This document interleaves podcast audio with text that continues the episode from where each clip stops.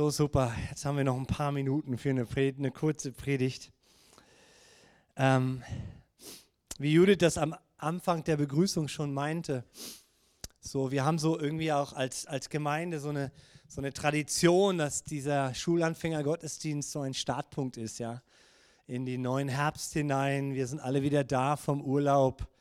Und klar, manche machen noch danach und nutzen die Nachsaison oder Vorsaison aus oder äh, aber irgendwie, weil wir auch so eine Kinder, Kinderberufung haben, äh, tickt so die Uhr irgendwie nach diesem, nach diesem Rhythmus. Und ähm, wir wollen mit der Hilfe des Heiligen Geistes gemeinsam diesen Herbst in, Anspruch, in An Angriff nehmen. Amen.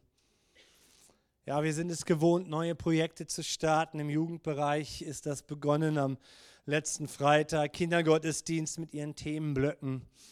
Unser Kindererlebnistag ist in der Planung am Start. Hauskirchengruppen überlegen sich, hey, neue Themen. Oh, ist cool, ja.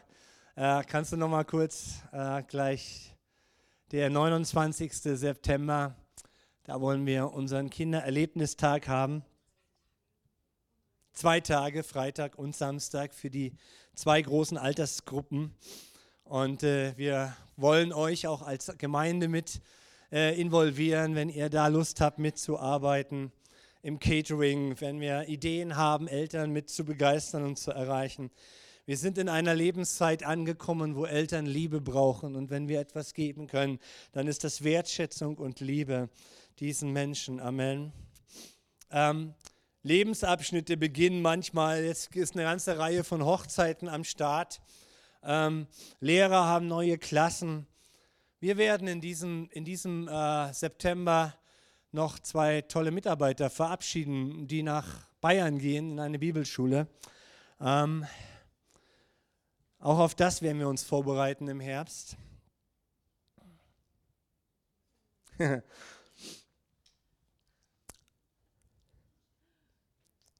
Andere gehen in Rente, habe ich mir aufgeschrieben. Wir überlegen, ob wir den Alpha-Kurs starten. Wir wollen 25 Jahre Ranger-Jubiläum feiern, noch am 5. November. Und überlegen, ob wir das mit euch als Gottesdienst hinbekommen. Sonntagmorgen. Äh, und wer dabei sein möchte, hey, der kommt dazu. also, was ich sagen will, ich glaube, dass wir jederzeit irgendwie dieses Thema haben, aber es gibt Abschnitte, da müssen wir neue Lebenssituationen angehen. Und äh, weil das Leben sie mit uns schreibt. Und da kommen wir gar nicht raus aus der Nummer. Und äh, wir wissen immer eins. Eins ist ganz sicher, dass wir nicht wissen, wie es werden wird und wir irgendwie Gott vertrauen wollen. Und im Blick auf diesen Gottesdienst kam mir eine Stelle in den Sinn und die greife ich erstmal aus dem Kontext und wir werden es auch gar nicht schaffen, heute Morgen das ganze Ding durchzuarbeiten. Johannes Kapitel 14, äh, Vers 1 bis 7, aber wir blenden mal nur den Vers 1 ein. Jesus sagt das und was Jesus sagt, ist ganz wichtig und was Jesus sagt, an dem muss auch nicht gerüttelt werden. Ähm, Jesus ist die Wahrheit und an Jesus werden wir uns immer orientieren können zu allen Zeiten, in allen Generationen und in allen Kulturkreisen dieser Erde auch und in allen Gesellschaftsformen, auch in einer bröckelnden Demokratie derzeit. Auch in einer Weltlage wie dieser, wo die, wo die Menschen so viele Probleme haben und überwältigt werden von den Problemen und, und keine Lösungen finden. Jesus sagt im Vers 1, euer Herz erschrecke nicht, glaubt an Gott und glaubt an mich. Das ist mein Vers des Herzens für euch heute Morgen als Eltern von Schulanfängern, als Lehrer. Mir liegt dieser Gottesdienst auch jedes Jahr immer wieder neu am Herzen, weil wir fokussiert werden wieder auf Lehrer. Wir haben diesen, dieses Jahr sogar vor den Sommerferien einen ganzen Monat äh, ausgerufen in der Gemeinde für Lehrer und äh, äh, Mitarbeiter in diesem pädagogischen Bereich zu beten weil, weil, weil, weil, weil ich mit euch leide. Ja, viele leiden ja gar nicht so, sagen, es macht ja auch Spaß. Ist ja richtig, macht ja Spaß, weil es unsere Berufung ist. Und trotzdem haben wir gewaltige Kämpfe und diese Kämpfe, so meine Prognose, werden nicht abnehmen, eher zunehmen. Und deswegen brauchen wir die Gemeinde und das Gemeindegebet, was uns, was uns umatmet. Aber wir brauchen auch diesen Vers, den ich dir zusprechen möchte heute Morgen. Euer Herz erschrecke nicht. Glaubt an Gott und glaubt an mich.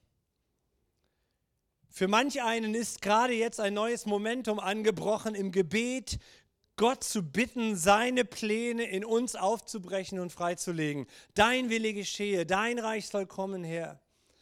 Und wir alle wissen dabei nicht, was die nächsten vier Monate bringen werden. Menschen kämpfen in unserer Gemeinde mit Krankheiten, die vielleicht zum Ende führen. Wer Jesus liebt, kann hoffen, dass sein Wort gilt. Er ist auferstanden und lebt, deswegen wirst auch du auferstehen und leben. Und er ruft es dir zu, euer, dein Herz erschrecke nicht, aber entwickle Glauben und lebe in ihm. Ich erinnere mich, im Herbst diesen Jahres werden es dreieinhalb Jahre sein, die vergangen sind, die wir miteinander gelebt haben seit Corona die Welt einschneidend lahmgelegt hat. Es werden dreieinhalb Jahre. Und dreieinhalb Jahre sind es nur gefühlt, ist die Welt durch diese Wehen gegangen und irgendwie nicht besser geworden. Oder? Und in diesen dreieinhalb Jahren sind die Wehen dieser Welt, Klima, global, Krieg, stärker geworden, heftiger geworden. Und meine Prognose ist, es wird auch nicht besser werden. Jesus sagt das in Matthäus 24. Er spricht von den Wehen, die über die Welt kommen wird und die nächste kann uns schon vor der Tür stehen.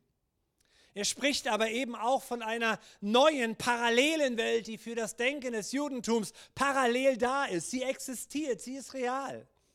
Jesus lebte in ihr und er stieg kurz aus ihr aus, er kam auf diese Welt und ergriff als Mensch in dieser Welt ganz schnell wieder diese, diese Nabelschnur, diese Versorgung zu seinem Vater, um diese Ewigkeits, äh, die Welt, in der er lebte, aus der er kam, die er kurzzeitig verließ, weil er als Mensch geboren wurde. Er kontaktierte sie sofort und sagte, mein, nicht mein Wille geschehe, sondern ich lebe aus dem Willen meines Vaters und aus der Kraft des Heiligen Geistes und er lebte das, was er predigte. Es gab nichts, was ihn erschreckte. Nicht mal im Garten, im Garten Eden war das nicht, im Garten Gethsemane, wo ihm der Schweiß wie Blut floss. Und er Gott bat und sagte, lass doch den Kelch an mir lieber vorübergehen. Lass doch dieses Problem im Herbst lieber nicht entstehen, mein lieber Gott, aber.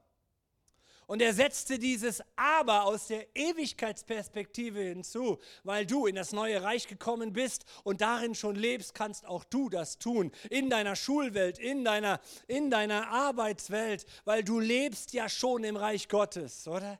Das Reich Gottes ist doch schon in dir. Es ist wie Jesus, diese Parallelwelt in uns. Deswegen kann, konnte er wissen, dass die reale Welt weiter existiert im Reich Gottes. Euer Herz erschrecke nicht. Das ist die Perspektive Jesu, die er dir und mir heute Morgen zurufen will. Und glaubt an mich. Das spricht dir in dein Leben hinein heute Morgen. Menschen sind in riesigen Ängsten und Christenverfolgungen und diese ganzen Themen dieser Welt. Manche verdrängen es und tun so, als interessiert es sie gar nicht, aber das ist nicht die Lösung. Wenn Jesus von der Lösung für diese Art spricht, dann rüttelt er seine Nachfolger wach und sagt, Leute, wacht auf. Achtet darauf, dass ihr jetzt nicht innerlich schlaft. Achtet darauf, dass ihr jetzt eine geistliche Unterscheidungsfähigkeit habt. Wir haben im Urlaub eine alte Freundin von uns besucht eine liebe Ärztin und wir sprachen so und ganz neben, nebenbei, das ist so typisch bei, de, äh, bei Ihnen als Ehepaar gewesen, ja, sagen Sie so einen Satz, der geht mir dann äh, jahrelang nicht mehr aus dem Sinn. Und sie sagt, im Moment hat sie den Eindruck, dass die, die, nicht, die nicht christliche Welt gerade mehr checkt als die Christenheit, was am Ende der Zeit gerade abläuft. Die Christenheit schläft, die Kirche Jesu schläft. Die Wissenschaftler checken gerade mehr, was, wo, wo wir als Welt angekommen sind ans Ende, als die Christenheit. Das hat mich wieder wachgeküsst. Das hat mich wachgeküsst. Wir versuchen die Welt zu retten, aber sie ist nicht zu retten. Und die Christen machen mal alle, alle, alle, alle mit. aber sie tauchen ganz wenig ins Reich Gottes ein. Sie akzeptieren ganz wenig die, das Statement Gottes über diese Erde, dass er eine neue macht. Und wenn Jesus von der Lösung und für diese Art spricht, dann spricht er diesen Vers. Erschricke nicht. Euer Herz erschricke nicht. Dein Sein, dein Inneres, dein Leben erschrickt nicht über das, was du durch die Nachrichten hörst und durch die Medien. Erschrick nicht, was vielleicht innerhalb dieses Schuljahres auf dich einprasselt. Glaub an Gott und glaub an Jesus. Und bei dem Wort Glaube habe ich eine Frage. Erstens, warum bringt Jesus das in diesem Zusammenhang? Was hat der Glaube Wirkungsvolles auf, meinem, auf mein Herz hm, an Wirkung, wenn es sich erschrickt? Was sind da die Zusammenhänge? Und dann kam mir sofort, dass Glaube etwas zusammenhängt mit Menschen. Und dass es in der Bibel einen gibt, der der Vater des Glaubens genannt wird. Und das ist Abraham. Und auch das Neue Testament spricht da von Abraham als denjenigen, der, der einmal eine ganz große Rolle spielen wird, weil er, weil er der, das Vorbild des Glaubens war. Und ich dachte, es ist genauso mit uns wie mit Abraham. Wenn wir in Genesis im 1. Mose 12 mal ganz kurz reinschauen, Kapitel 12, Vers 1, da spricht Gott Abraham an und sagt, geh Abraham, geh aus deinem Land und aus deiner Verwandtschaft und aus dem Haus deines Vaters in das Land, das ich dir zeigen werde. Gott spricht einen Menschen an und er sagt ihm etwas. Er sagt ihm, geh aus deinem alten, gewohnten Land heraus und lass dich von mir in ein Land führen, das ich dir zeigen werde. Und jetzt müssen wir das als Bild, als Übertragung für unser Leben, als Metapher sehen. Wie war es denn bei dir? Wie war es denn bei mir? Bei mir war das so, dass Gott mich angesprochen hat als, als mit Namen und hat gesagt, Sigi, ich rufe dich, komm aus deinem alten Land heraus, aus deinem alten Denken, aus deiner alten Kultur. Und ich werde dich in ein neues Land führen. Nennen wir Bekehrung. Wir haben gerade mit drei Menschen einen Taufkurs. Wir freuen uns auf die Taufe im 3. September. Du musst dabei sein. Lass es uns feiern. Drei Menschen wollen sich taufen lassen. Vielleicht sitzen noch mehr hier. Ein ganz junger Mensch, der ist noch weit unter 15, sagt, ich möchte Jesus nachfolgen. Und ist es nicht so, wenn du an deine eigene Taufe denkst, es ist der Abschluss von etwas, was in deinem Herzen passiert ist? Gott spricht den Menschen an und sagt, folge mir. Komm raus aus deiner alten Gottlosigkeit und ich werde dich an die Hand nehmen und ich werde dich führen. Und wenn du dich hast taufen lassen und weißt, du bist Gottes Kind, dann ist dieser Vers für dich.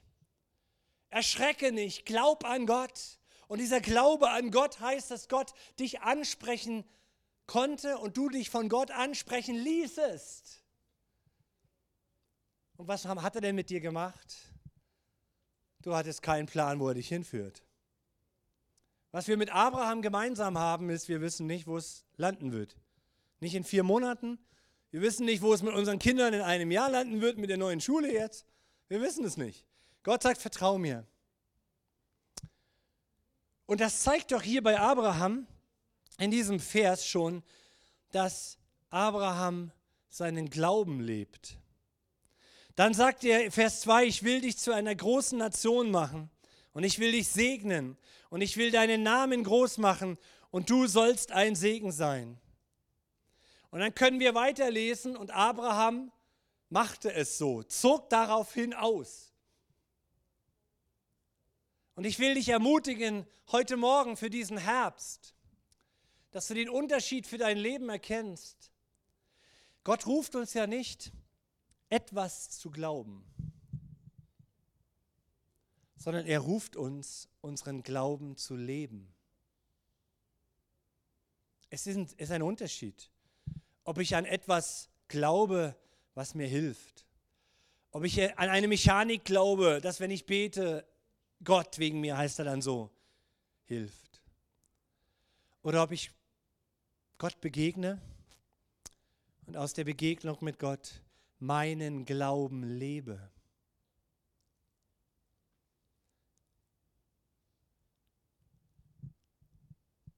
Lebe deinen Glauben.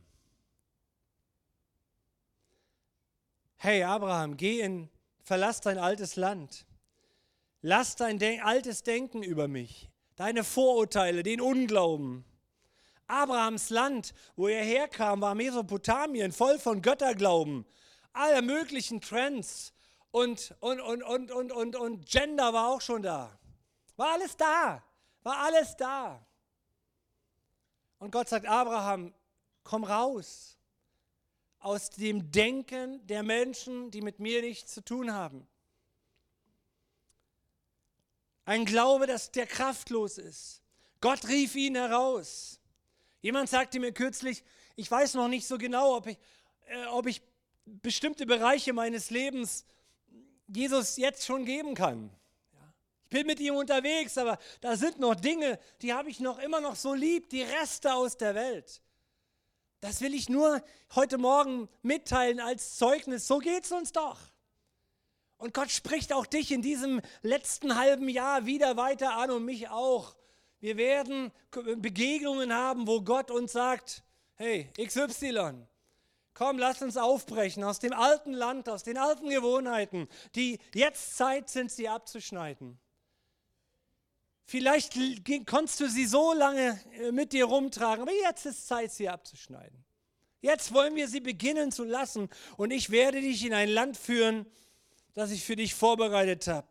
Ein Land der Freiheit und des Segens.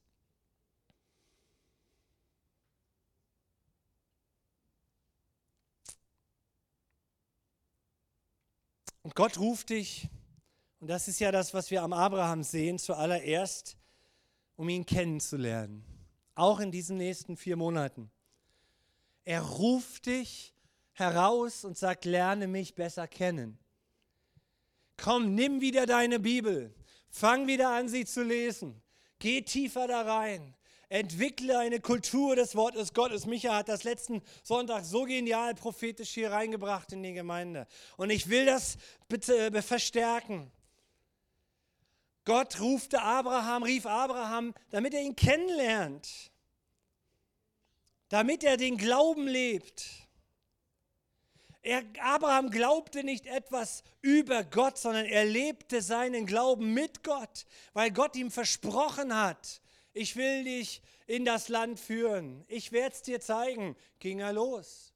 Und wenn du in deinem Wort liest, in der Bibel liest, etwas über dich geschrieben steht, dann ist es etwas ein, das eine, wenn du sagst, da steht ja etwas, aber was soll ich, das ist Gottes Wort, was soll ich damit anfangen? Wenn das Wort Gottes dich nicht anspricht, dann ist es auch ein Zeichen, dass du den Glauben nicht lebst. Weil wenn Christus in mir wohnt und hier ist ja, Jesus sagt ja, erschreckt nicht in euren Herzen und glaubt an Gott und glaubt an mich. Er bündelt sich mit Gott zusammen. Abraham glaubte an Gott, er kannte Jesus so nicht, wie wir Jesus kennen dürfen. Und Jesus sagt, glaubt an beides. Gott, mein Vater und mich. Und ich lade dich ein, dass du in diesen Monaten den Glauben lebst.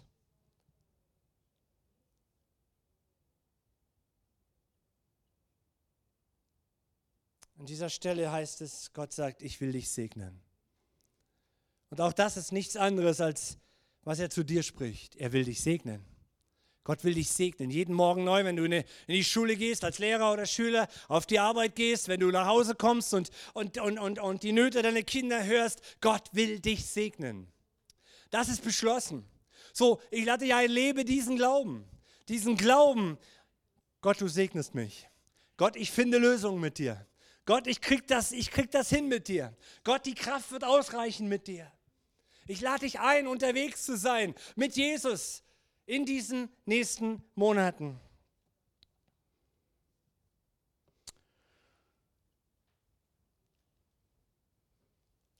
Abraham lernte Jesus nicht nur, Gott nicht nur kennen,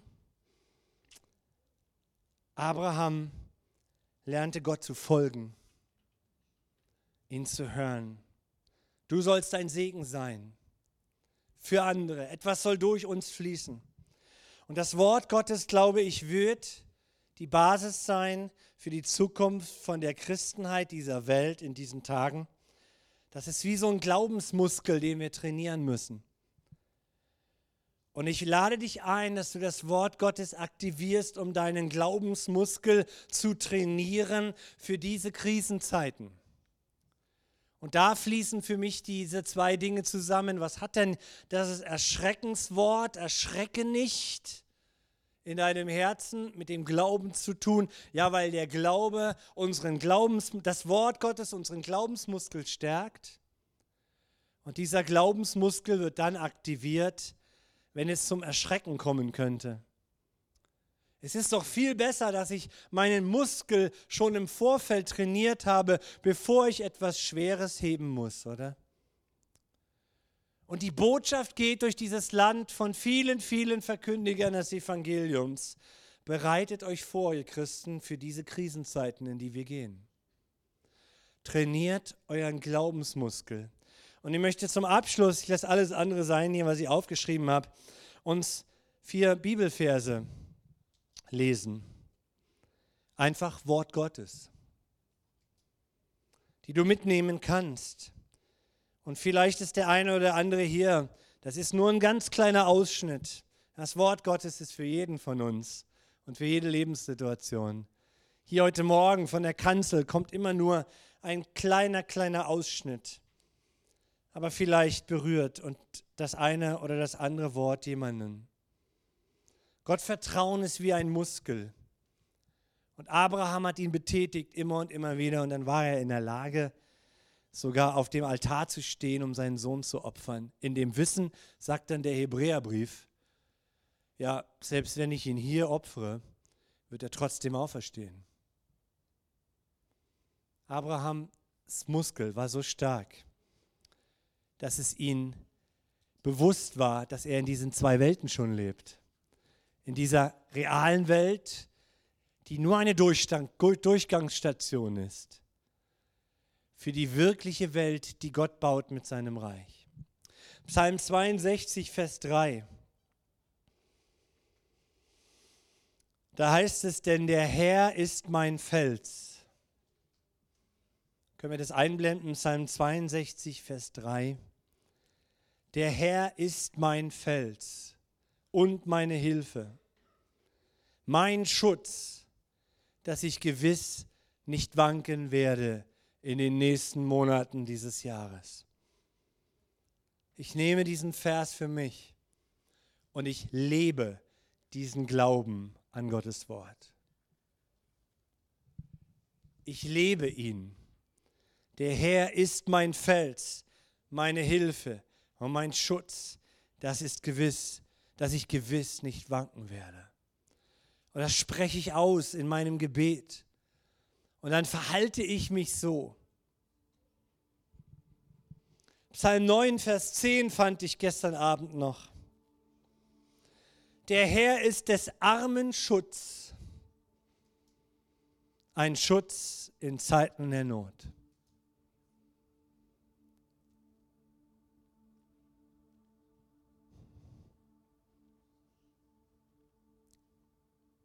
Wer weiß, wie, wie, wie sehr noch unser Wohlstand erschüttert wird in unserem Land. Wir wissen es nicht. Vielleicht bekommt dieser Vers für uns alle noch eine viel tiefere Bedeutung in der kommenden Zeit. Aber als Gemeinde Jesu möchte ich mit euch zusammen da durchgehen. Mit jedem einzelnen von euch. Und ich möchte dich bitten, dich nicht so zu schämen über deinen Zustand, dass du dich niemandem anvertraust, sondern ich möchte dich bitten, dass du dich jemandem anvertraust, weil wir sind Gemeinde und wir wollen gemeinsam mit dir durch egal was du durchgehst, durchgehen. Und wir brauchen es voneinander zu wissen, ohne uns zu schämen. Mir kam noch für uns Psalm 46, Vers 2 und 3. Gott ist unsere Zuversicht und Stärke. Eine Hilfe in den großen Nöten, die uns getroffen haben. Darum fürchten wir uns nicht, wenn gleich die Welt unterginge und die Berge mitten ins Meer stürzten. Die Katastrophen dieser Welt, die wir über die Medien hören, sind katastrophal. Aber ich möchte uns ermutigen, dass wir unseren Glauben leben. Gott ist unsere Zuversicht und Stärke. Selbst wenn die Welt in ihren Fundamenten erschüttert wird.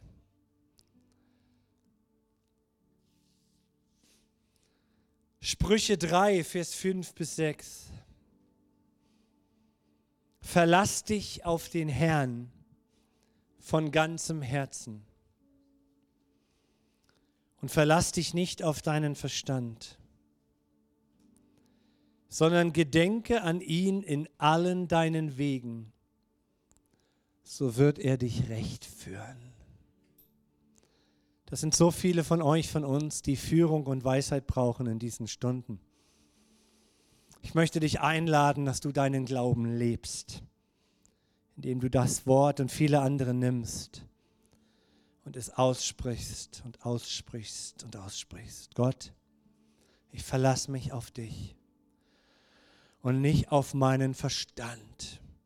Weder beim Auto, Gesundheit, weder beim Autokauf, noch beim Heiratsmarkt, noch beim Hauskauf, noch bei den Lösungen der Probleme mit den Kindern. Wir sind so schnell, wir haben auch, sind auch so mit Verstand gesegnet. Aber ich habe es gemerkt, wie oft, wenn ich mich auf mich verlassen habe, ich verlassen bin. Ich will meinen Glauben lernen zu leben in diesen Tagen. Was es heißt, mich auf den Herrn zu verlassen. Wenn du einen neuen Job brauchst, neue Arbeit suchst, sagst Gott, was wird aus meinem Leben? Ich sprich dir dieses Wort zu heute Morgen. Verlass dich auf den Herrn von ganzem Herzen und verlass dich nicht auf deinen Verstand, sondern gedenke an ihn in allen deinen Wegen so wird er dich recht führen.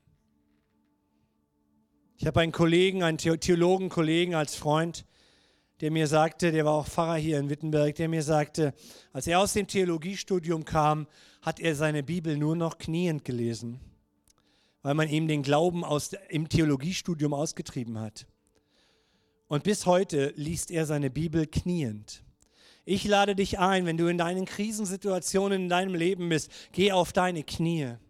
Du hast ein Bett, das ist 50 Zentimeter hoch, da kann man die Arme abstützen. Geh auf deine Knie.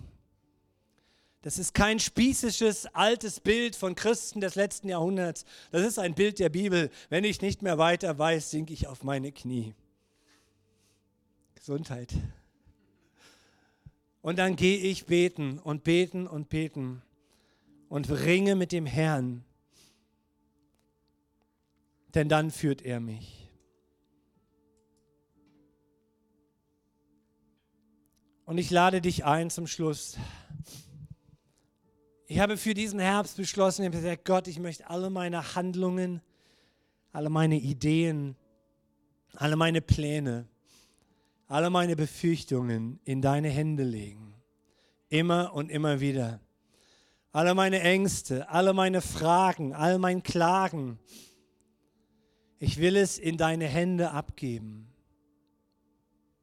all mein Planen, all unsere Überlegungen, was könnten wir tun.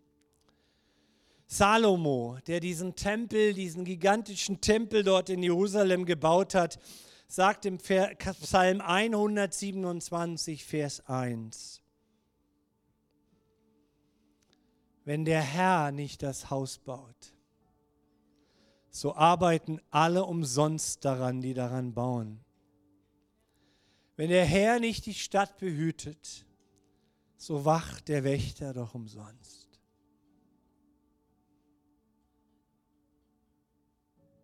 Um Psalm 90, Vers 17 betet er, Herr unser Gott, na, ja, Herr unser Gott, zeig uns deine Freundlichkeit und lass unsere Arbeit nicht vergeblich sein ja, lass doch gelingen, was wir tun. Wollen wir zusammen aufstehen unter diesem Versen, unter diesem letzten Vers und uns Gott hingeben und Gott bitten, Herr,